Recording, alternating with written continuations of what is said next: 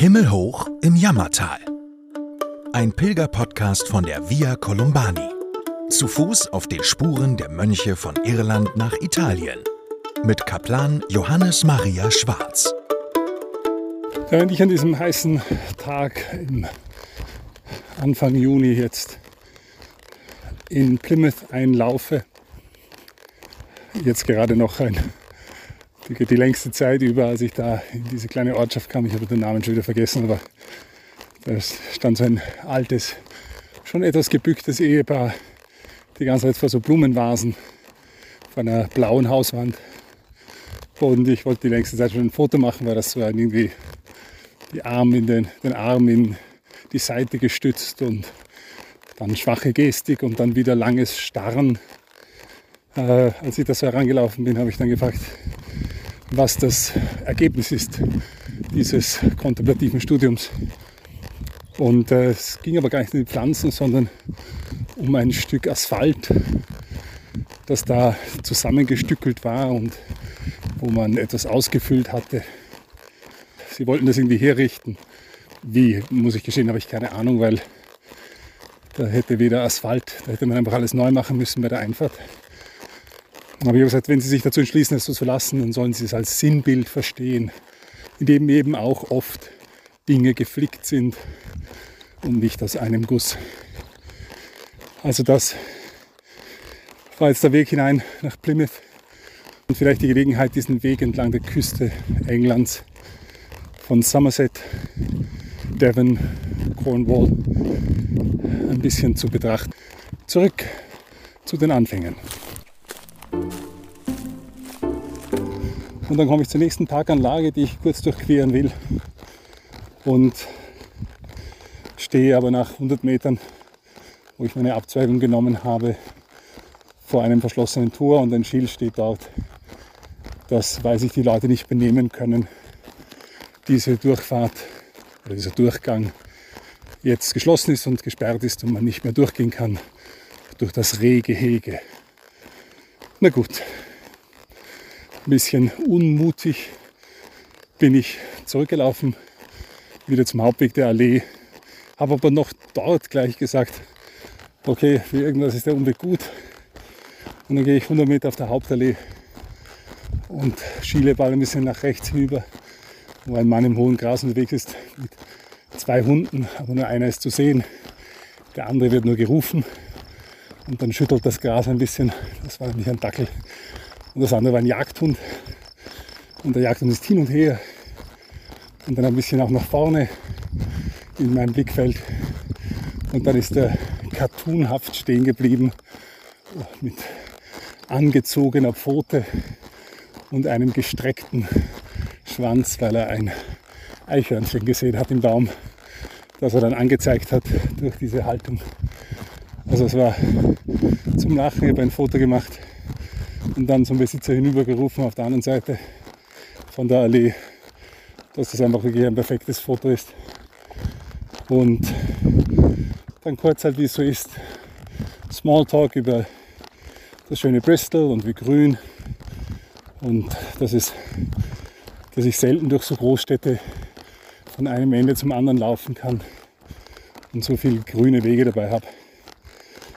Und ich will mich schon verabschieden und dann sagt er noch was und wir reden weiter. Und äh, irgendwie hat er das Gefühl, er hat mich schon wo gesehen.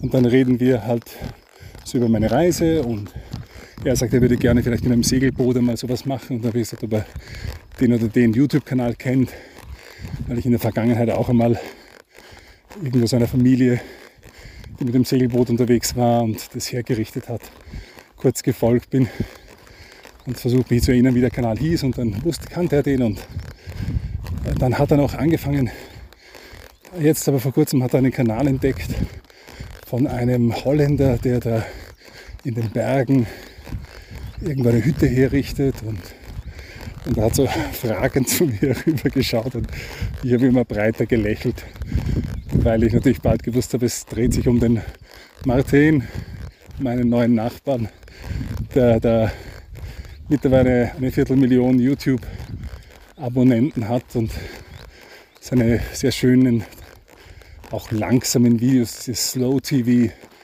wie er dann eben auch äh, da mein neuer Gesprächspartner gesagt hat, der, das gefällt ihm und dann habe ich ihm eben gebeichtet, dass das mein Nachbar ist und er hat ich habe es gewusst, du bist dieser Priester, den man in ein paar von den Videos sieht. Und wie, wie wahrscheinlich ist das, dass wir uns hier sehen in diesem Park, äh, so weit von Italien weg. Und ich musste lachen, weil ich gesagt habe, wir hätten uns gar nicht gesehen, wenn sich die Leute ordentlich benehmen würden und der Reh, das Rehgehege offen. Und er sagt, und hätte ich das Lied fertig gehört, das ich eigentlich fertig hören wollte im Auto, aber die Hunde waren schon so ungeduldig, jetzt bin ich dann raus. Und wenn der Hund nicht die perfekte Pose gemacht hätte, dann wären wir gar nicht ins Gespräch gekommen.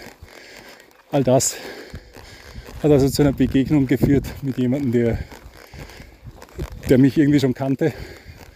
Und ist das vor ein paar Wochen in Ligurien so gegangen, als ich mit dem John und seinem ältesten Sohn unterwegs war. Äh, John, ein Studienkollege von mir. Und die wollten mit mir einen Pilgerweg machen und dann sind wir da in Ligurien unterwegs. Und ich quatsch halt jeden an. Irgendwo kann man immer ein Gespräch führen.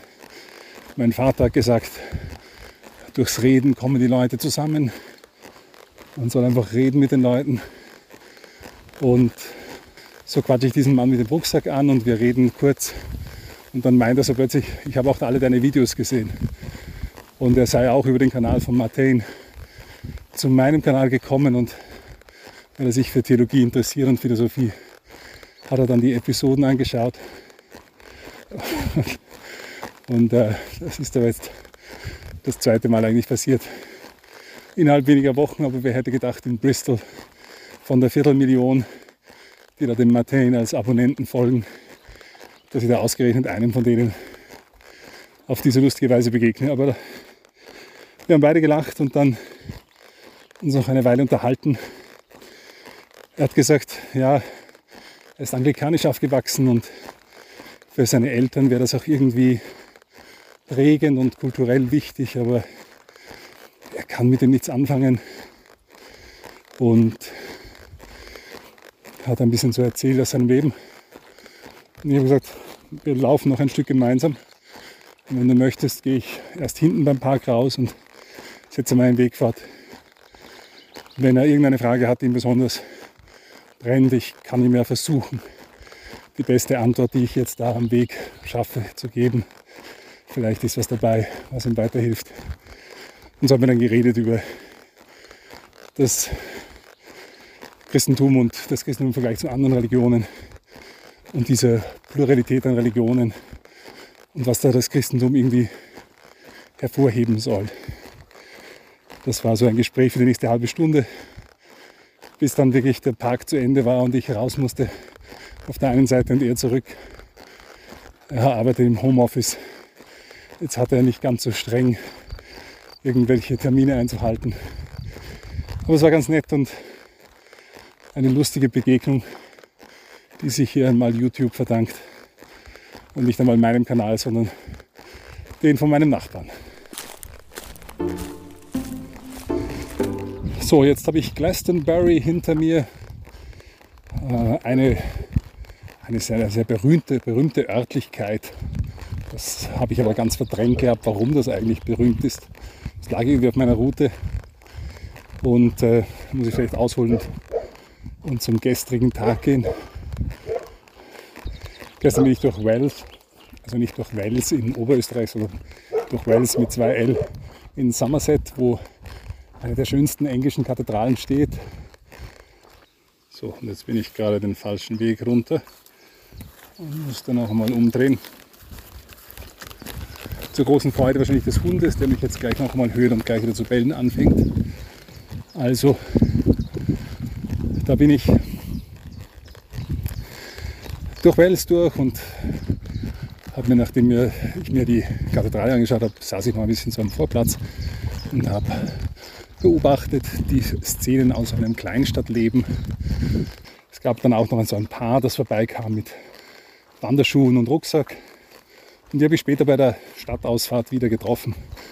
Als es da gerade so auf einem Footpath quer durch ein Weizenfeld ging, kamen sie mir entgegen. Und dann haben wir auch kurz gleich dann ein bisschen geplaudert, weil ich gesagt habe, ich erinnere mich, dass ich sie gesehen habe und wo sie unterwegs sind. Also sie waren nur gerade wieder zwei Tage oder so wandern. Sie haben auch den Küstenweg schon gemacht und, und als, ich, als ich gesagt habe, ich gehe weiter nach Glastonbury, von dem ich nur eigentlich am, am, auf der Karte noch wusste, dass es da einen großen Turm irgendwie außerhalb auf so einem Berg gibt, äh, so einer, so einer Kuppe, Bergkuppe. Da hat die, die Wanderin hat große Augen bekommen und hat geschwärmt davon, wie alternativ Glastonbury als Lebensort ist und, und viele Hippies und, und so weiter. Und ich war ganz überrascht, weil ich irgendwie keinen Grund mehr wusste, warum das so ein besonderer Ort sein soll für Hippies. Ah, und ja, ganz viele Magier und, und äh, Warlocks und, und Hexen und alles gibt es dort. Und das ist wirklich ganz alternativ und großartig und sie war ganz begeistert. Dann habe ich ein bisschen meinen Bart auf die Seite geschoben, gesagt, ja, da man meinen Collar sieht und gesagt, ja, die werden sich jetzt freuen, wenn da ein Priester kommt. Nicht? War das Gespräch dann auch schneller zu Ende. Aber ich habe doch immer nicht genau verstanden, warum eigentlich Glastonbury so, so, so bekannt und so berühmt sein soll und so, so alternativ. Aber das habe ich jetzt heute herausgefunden, weil ich dann bei der Ortseinfahrt natürlich gesehen habe, warum. Weil das eine der traditionellen Städten ist, wo man sagt, dass Camelot gestanden ist. Und somit waren das alles Nachwuchs Merlins, die hier natürlich an Arthurs Tafelrunde ja, sich versuchen wollten mit ihren magischen Sachen. Und äh, entsprechend war auch dann, also mir ist die erste Frau, die mir entgegengekommen ist, das war nicht Genevieve, so glaube ich heißt die Dame, Höchstens, dass die gerade mit dem Joggen begonnen hat und etwas schleifend ihre Trainer auf den Asphalt gesetzt hat. Müdigkeit, Beine heben würde man sagen, aber das habe ich mich nicht getraut. Wer weiß, sonst ist das noch irgendeine Hexe. Von daher ähm, bin ich dann auch in den Ort hineingekommen und tatsächlich Merlin hätte kein Problem gehabt, Kristalle in den verschiedensten Ausprägungen als Kraftsteine zu besorgen und es gab auch wunderbare indische Kleidung äh, aus Kinderarbeit und also alles, was man so braucht für ein alternatives Leben, das gab es da zu erwerben für teure Preise. Auch die Garage hieß Avalon. Selbstverständlich heute keine Pferde mehr dort für die Tafelrunde, aber wer dort Ritter spielen wollte, konnte einen gebrauchten Mercedes kaufen. Von daher, es gab also für alle was ein SUV aus dem Hause VW für Lancelot. Also ja, muss ein bisschen grinsen da beim Durchlaufen durch die Stadt. Ich bin eigentlich dann dorthin gelaufen, äh, bevor ich kapiert habe, warum das so berühmt ist, weil es dort eine Abtei gegeben hat. Natürlich Glastonbury Abbey, die auch berühmt gewesen ist, von der natürlich aber heute nur mehr Ruinen sind. Denn den Klostersturm von Heinrich VIII. hat sie nicht überlebt. Das war also Glastonbury und jetzt geht es für mich rüber nach Bridgewater ich habe die Route ein bisschen modifiziert, um dann schneller diesen Küstenpfad zu erreichen. Ähm, mal sehen, wie es dort weitergeht. Bridgewater. Jetzt bin ich schwerer unterwegs, denn ich habe hier tatsächlich im nächsten Outdoor-Laden, wo ich eigentlich nur Einlagen für meine Schuhe besorgen wollte, habe ich ähm, Schuhe gekauft. Und zwar Merrell Kahuna 3 Sandalen, die ich schon kenne von früher und weil ich nicht weiß, wenn sobald meine Schuhe nicht mehr Sohle haben, das wird in ein paar hundert Kilometern der Fall sein, habe ich dann sofort gleich das passende Ersatzschuhwerk. Mit meinen minimalistischen äh, Bedrock Sandals heißt das aber, dass ich mittlerweile jetzt dann mit drei Paar Schuhen unterwegs bin und äh, ja, also man sagt ja den Damen oft nach, dass sie mehr Schuhe haben, aber ich kann da auf jeden Fall mithalten. Ich glaube, es gibt kaum jemanden, der wandern geht mit drei Paar Schuhen. Auch wenn das natürlich schon wieder der Ersatz ist für das, was dann wegfällt. Und die, die Bedrocks werde ich nach Hause schicken. Die sind schon ein bisschen durchgelaufen, die kann man wieder besohlen. Aber im Moment habe ich drei Paar Schuhe mit. Die Küste großartig. Ähm, Sonnenuntergang jetzt gerade gewesen. Ähm, es ist eine felsige Küste und wir haben Ebbe und deswegen ist das Wasser sehr weit zurückgezogen. Da gibt es einen großen Unterschied zwischen Ebbe und Flut hier in diesem Bristol Channel. Das Wasser ist zwar eher bräunlich, muss ich ehrlicherweise sagen, aber trotzdem jetzt mit den Lichtspiegelungen gibt es ganz fantastisch so ein Patchwork äh, in, an diesen, in diesen Tümpeln, äh, die sich da in diesen Felsen und, und solchen Rinnen, die die richtige, ja, wie soll man sagen, so Erdkrusten zeigen. Das ist also ganz fantastisch. Durch meine Head bin ich durch. Damit habe ich den Startpunkt auch passiert des Southwest Coast Paths, der hier beginnt und wo ich eigentlich in dieselbe Richtung unterwegs bin. Und äh, ja, dieser berühmte, längste und vielleicht auch schönste Weitwanderweg in England, den nehme ich jetzt unter die Füße wenigstens für die nächsten paar hundert Kilometer, bevor ich dann den Saints Path in den Süden nehme und dann wieder auf dem Southwest Coast Path ein bisschen zurücklaufe. Der Saints Path ist der, der Saints Way heißt er, glaube ich, ist die offizielle Route für den Kolumbansweg, die ich damit dann auch erreicht habe und verknüpft habe mit meinem Weg und dann bis Plymouth geht es dann zurück auf dem Southwest Coast Path auf der Südseite der englischen Insel, dann zuerst wieder in Cornwall und am Schluss Plymouth ist gerade über die Grenze von Devon, bevor dann dieser Weg zu Ende ist. So, jetzt geht es gerade wieder ein bisschen runter. Ähm, äh, man, man spricht im Englischen, wenn man so trainiert, von Leg Day. Leg Day ist also der Tag, an dem man die Beinmuskulatur trainiert. Für den Southwest Coast Path sagt man, every day is leg day on the Southwest Coast Path. Das stimmt auch wirklich. Es geht hier viel bergauf und runter.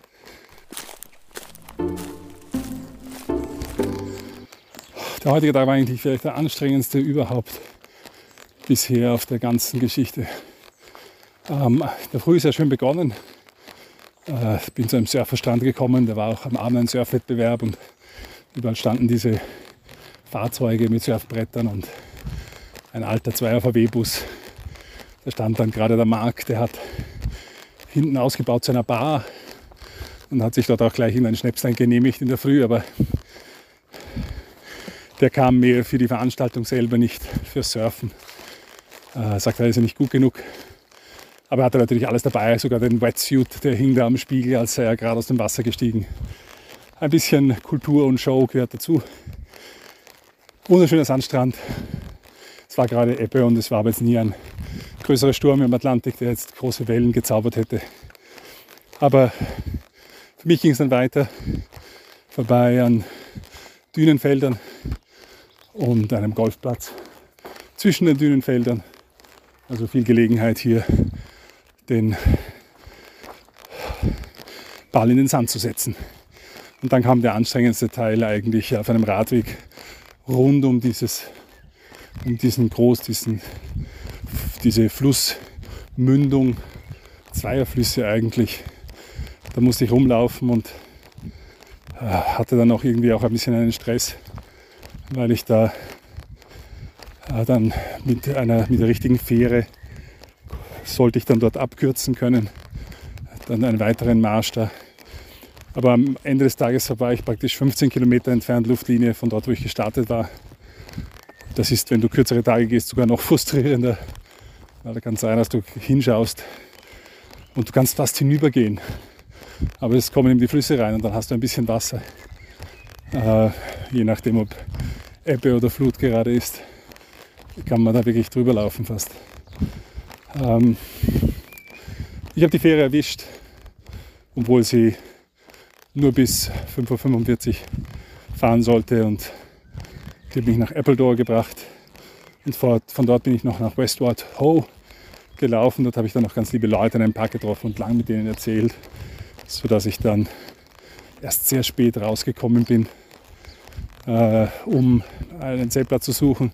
Ich wollte nicht zu nahe bei Westward Ho bleiben, weil es ja ein Wochenende war und dann kommen die jungen Leute vielleicht raus trinken äh, mit ihren Fahrrädern und ich bin weitergelaufen, weitergelaufen und irgendwann in der Hoffnung, dass dort noch was kommt, kam dann nichts mehr. Und so habe ich diese Nacht am Strand verbracht. Das war nicht eine meiner besten Nächte. Ich konnte das Zelt auch dort nicht direkt aufstellen. Es war alles, es war kein weißer Sandstrand oder etwas oder etwas Feines, sondern es waren ganz grobe Schotterblöcke. Eigentlich mit relativ großem Durchmesser. Und ja, da ging nicht viel. Und jetzt habe ich mich da einfach habe ich die ein bisschen sortiert, ein bisschen gepflastert. Zwei Quadratmeter versucht, die flachsten Steine aneinander zu reihen. Und dort habe ich dann meine Unterlags Zeltunterlage hingelegt und dann da drauf meine Unterlagsmatte. Ja, das war so eine unrunde Geschichte, könnte man sagen, auf sehr runden Steinen. Und ja, in der Nacht hat es dann die Feuchtigkeit vom Meer hier geblasen. Und ich habe mir ein bisschen einen Windschutz gebaut gehabt mit Steinen, aber dann hat der Wind gedreht wieder und mitten in der Nacht kam dann von irgendwoher ein Dieselgeruch. Ich habe draußen am Meer Licht gesehen, da war wohl irgendein Fischkutter oder auch ein größeres Schiff unterwegs. Und diesen Dieselgeruch, den ich nie vergessen werde, als ich mit meinem Bruder in Indien, als wir da rausgefahren sind, mit den Fischern um drei Uhr in der Früh und leider dann auch fast nichts gefangen haben und wir schon das Gefühl hatten, wir sind schuld. Äh, da sind wir auch auf diesem Boot gesessen und dann wackelte alles. Es war ganz toll beim Rausfahren, zwar weil in dieser, im Indischen Ozean alles voller Plankton, der war dann aufgeregt, wenn er da zur Berührung kommt und dann leuchtet der fluoreszierend. Es war sehr eindrücklich, das zu sehen, aber gleichzeitig natürlich war dann der Rest der nächsten Stunden vom Dieselmotor geprägt und dann wird er wirklich übel von diesen Gerüchen, die nicht sehr stark gefiltert sind. Also so war auch diese Nacht nicht sehr romantisch. Heute war der erste Tag, wo ich auch ein bisschen länger gelaufen bin mit Wanderern auf diesem Southwest Coast Path oder die zumindest einen Abschnitt davon gegangen sind. Die Mareike aus Holland, die Sabine aus Deutschland, die für ein paar Tage da ist. Die Mareike, die alles gehen will, wenn ich das richtig im Kopf habe. Und dann kam noch die Martha hinzu, die da mit kleinem Rucksack unterwegs war, die nur für das Wochenende da war. Aber wir waren dann sehr international, weil die Martha kam aus Italien ursprünglich, lebt aber in England, ist dort verheiratet, ähm, hat zwei Söhne, die in einem Alter sind, wo sie nicht gerne wandern. Und so hat sie sich, hat sie sich heute bei ihrem Mann gelassen, die Kinder, und ist raus, oder am Wochenende jetzt raus, an die Küste, um dort eine Tageswanderung zu machen zu Heartlands Point. Schönes, ähm, schöner Leuchtturm dort. Und dort ist auch ein bisschen wilder. Und so sind wir für ein paar Kilometer gemeinsam gelaufen. Und ich habe mich dann vor allem mit der Martha länger eben auf Italienisch unterhalten. Sie haben jetzt die Corona-Zeit, weil es ihrer Schwester nicht so gut ging, in Rom verbracht. Und da ist natürlich das Heimweh ein bisschen da dann nach Italien obwohl sie für das Studium nach England gekommen ist und seitdem auch hier ganz glücklich ist. Ja, viele Geschichten gibt es da zu erzählen, aber es war das erste Mal eigentlich, dass ich dann ein paar Kilometer auch so mit jemandem gelaufen bin und man erzählt hat. Rauf und runter bleibt das Bestimmende auf dem Southwest Coast Path. In kurzen Intervallen geht man steil hoch und steil runter wieder zur nächsten Einbuchtung, wo irgendein kleiner Bach Richtung Meer fließt. Äh, man verdutzte Schafe sieht und heute sehr wild die Landschaft. Aber jetzt gerade wieder ein bisschen ein flacheres Stück. Das eignet sich dann, die, das kurz eine Aufzeichnung zu machen. Ja, was kann ich sagen? Ich habe eine, ich war, das muss mich bedanken bei der Graziella und Adrian, einem Ehepaar, das mit dem Camper unterwegs war, auch wenn sie die Söhne, so wie die Martha letzthin, äh, nicht begleitet haben. Sie leben nördlich von London und äh, fahren gerne hier zu diesem Ort in der Nähe von Tintagel. Ähm, das ist wieder ein Ort, der mit der Arthur-Legende verbunden ist, denn es soll der Ort sein, wo Arthur auf die Welt gekommen ist. Ah, da gibt es eine, eine, Burg auf einem Felsen und ich bin da gestern noch relativ weit hingelaufen und dann ja, zu einem Campingplatz gekommen, nachdem ich mich in der Ortschaft davor bin ich, da bin ich um 20 Uhr eingelaufen, um halb, halb acht eigentlich und habe dann noch im Geschäft zuerst ordentlich eingekauft und Joghurt und alles. Und dann aber noch gesehen, dass es einen Fisch- und Chips-Laden gibt. Dann bin ich zu dem noch hin und habe Fisch und Chips gekauft. Also zuerst Fish und Chips, eine große Portion, also eigentlich nur Chips. Also nur Pommes frites könnte man sagen. Und dann noch ein Joghurt drüber gestreut zur abendlichen Diät. und dann im Licht des Sonnenunterganges den Ort verlassen, während verschiedene Pirchen da aufgewartet haben auf das letzte Licht und gewartet auf den Sonnenuntergang hat dann eben auch die Graziella ein paar Buchten weiter, wo ich dann schon eher beim Finsterwerden hingekommen bin und es hatte zugezogen dann zu dem Zeitpunkt. Jetzt, sie hatte gefragt, ob die Rezeption vom Campingplatz vielleicht noch offen sein könnte. Ich glaube, es war, ich glaube, es war schon kurz vor neun oder so. Ich hätte halt gerne meine Sachen geladen und vielleicht ist da noch jemand zu Hause. Oder ich wusste ja nicht, wie die Struktur ist von dem Campingplatz, aber sie haben gesagt, na, da ist um 8 Uhr zu und die sind auch nicht sehr flexibel. Wenn du da um fünf Minuten zu spät kommst, macht dir niemand mehr was auf. Ähm, irgendwie auch Club organisiert, also da musste man irgendwie Mitglied sein, damit man dort übernachten konnte. Irgend sowas gab es da. Jetzt habe ich dann letztlich im Feld nebenan gekämmt, mir dann noch meine neue Nachbarin über den Zaun gesagt hat, dass da heute Kühe drinnen waren. Vielleicht dieselbe Stierherde, die ich aufgeschreckt hatte und die dann vor mir äh, über den Weg galoppiert ist, bevor ich da zum Campingplatz gekommen bin. Aber die Grazela und der Adrian waren so nett und haben mir eine Stunde lang meine Batterien aufgeladen. Für das wollte ich ja eigentlich auch den Campingplatz ansteuern, damit ich die Drohne wieder hochladen kann, weil so schnell Aufnahmen bis jetzt zu machen waren entlang der Küste und ich keine Batterie mehr habe. Und das hat auch gut geklappt. Es war Saft wieder in einer Drohnenbatterie. Die, und dann konnte ich für den nächsten Tag hoffen, vielleicht wieder ein paar Aufnahmen zu machen. Ja, es war Regen angesagt für die Nacht, aber es kam zuerst kein Regen, sondern es kam vor allem der Wind.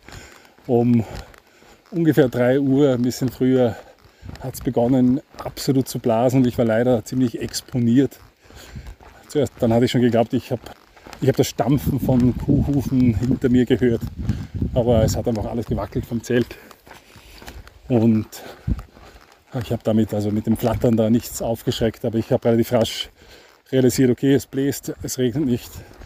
Ich habe jetzt zwei Möglichkeiten. Ich kann versuchen, so zu, so, so zu tun, als würde ich schlafen und noch zwei Stunden hier ausharren.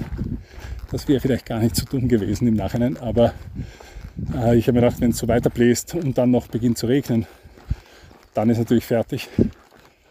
Ähm, und da ist es gescheit, ich packe gleich jetzt alles zusammen, obwohl es erst kurz nach 3 Uhr ist und gehe jetzt los. Weil jetzt kann ich wenigstens noch im Trockenen alles packen und muss mir keine Gedanken machen. Und dann habe ich halt im Licht der Lampe alles im Zelt zusammengepackt und das Zelt zusammengepackt, versucht, dass es nicht davonfliegt, während ich es versuche einzurollen. Und dann bin ich im Licht des Handys, weil Stirnlampe habe ich gar keine dabei, bin ich da losmarschiert und Richtung Tintagel. Dann schien der Wind einzuschlafen und es wurde wieder ruhiger. Aufgehört hat er nie, aber ich glaube, ich hätte wahrscheinlich, hätte ich eine halbe Stunde ausgeharrt, dann wäre das schon das Schlimmste gewesen. Aber so war ich halt schon um 4 Uhr irgendwas in Tintagel und da habe ich dann vor dem Tourismuszentrum, da habe ich zuerst noch die katholische Kirche, die mir ein Herr am Vortag genannt hatte, habe ich da noch kurz gesehen und war froh, dass es eine moderne Kirche war. In diesem Fall habe ich profitiert, dass sie nicht meinen ästhetischen Wünschen entspricht, sondern sie hatte hinten eine Glasfront und so konnte man in die Kirche hineinsehen und der Altarraum war illuminiert und der Tabernakel, der auch schön mit einem Tabernakelzelttuch zugedeckt war, der war da praktisch erhellt und erleuchtet und so konnte ich da kurze Anbetung halten. Es ist schon einfach, das kann man gar nicht beschreiben, aber für jemanden, der an die Realpräsenz glaubt, da kann ich eine wunderbare Kirche wie in Wales sehen und mich freuen über die Architektur, aber es ist immer irgendwie leer. Aber auch eine eher einfache, schlichte Kirche, hier dem heiligen Paulus geweiht. Da ist der Herr zugegen. Da ist einfach eine Präsenz, da ist einfach, da ist einfach wer da. Und das ist schön hier äh, nicht alleine zu sein in einem großen, schönen Gebäude, sondern der Herr ist da. Von daher, das war recht schön und dann habe ich ein bisschen ausgeharrt, bis es heller wurde. Und dann bin ich zur Küste gelaufen, um dieses Schloss eben noch zu sehen. Besuchen konnte ich es nicht, weil das sperrt um 10 Uhr auf und fünf Stunden warten war nicht wirklich meins. Vor allem, weil ich wieder einen langen Tag von mir haben sollte. Wieder einen Tag, wo es darum ging, um eine Fähre zu erreichen. Und eine Fähre, die dann wieder so über so einen Flusseinlauf ins Meer drüber bringt. Da wusste ich nicht, wie lange wir fahren. Und ja, und so bin ich da gelaufen. Und am vielleicht dramatisch schönsten gelegenen Youth Hostel der YHA-Organisation vorbei, das da unter mir in einem Felsen geklebt war. Also wirklich dramatisch, großartige Lage. Und im Hintergrund und so eine Regenfront über das Wasser kommen sehen. Und so wie der Regen ausgesehen hat und wie es schien mir vom Wind her, das ist immer schwer zu beurteilen, weil diese Winde unten und oben ganz unterschiedlich sein können. Aber ich habe irgendwie gedacht, das geht sich vielleicht aus, dass das parallel von mir sozusagen nach Norden zieht, während ich nach Süden gehe. Dem sollte dann nicht so sein. Und fünf Minuten später habe ich realisiert, das wird immer, das kommt immer näher und wird mich ordentlich einweichen. Und so bin ich die fünf Minuten zurückgelaufen zum Youth Hostel in der Hoffnung, irgendeinen Unterstand zu finden.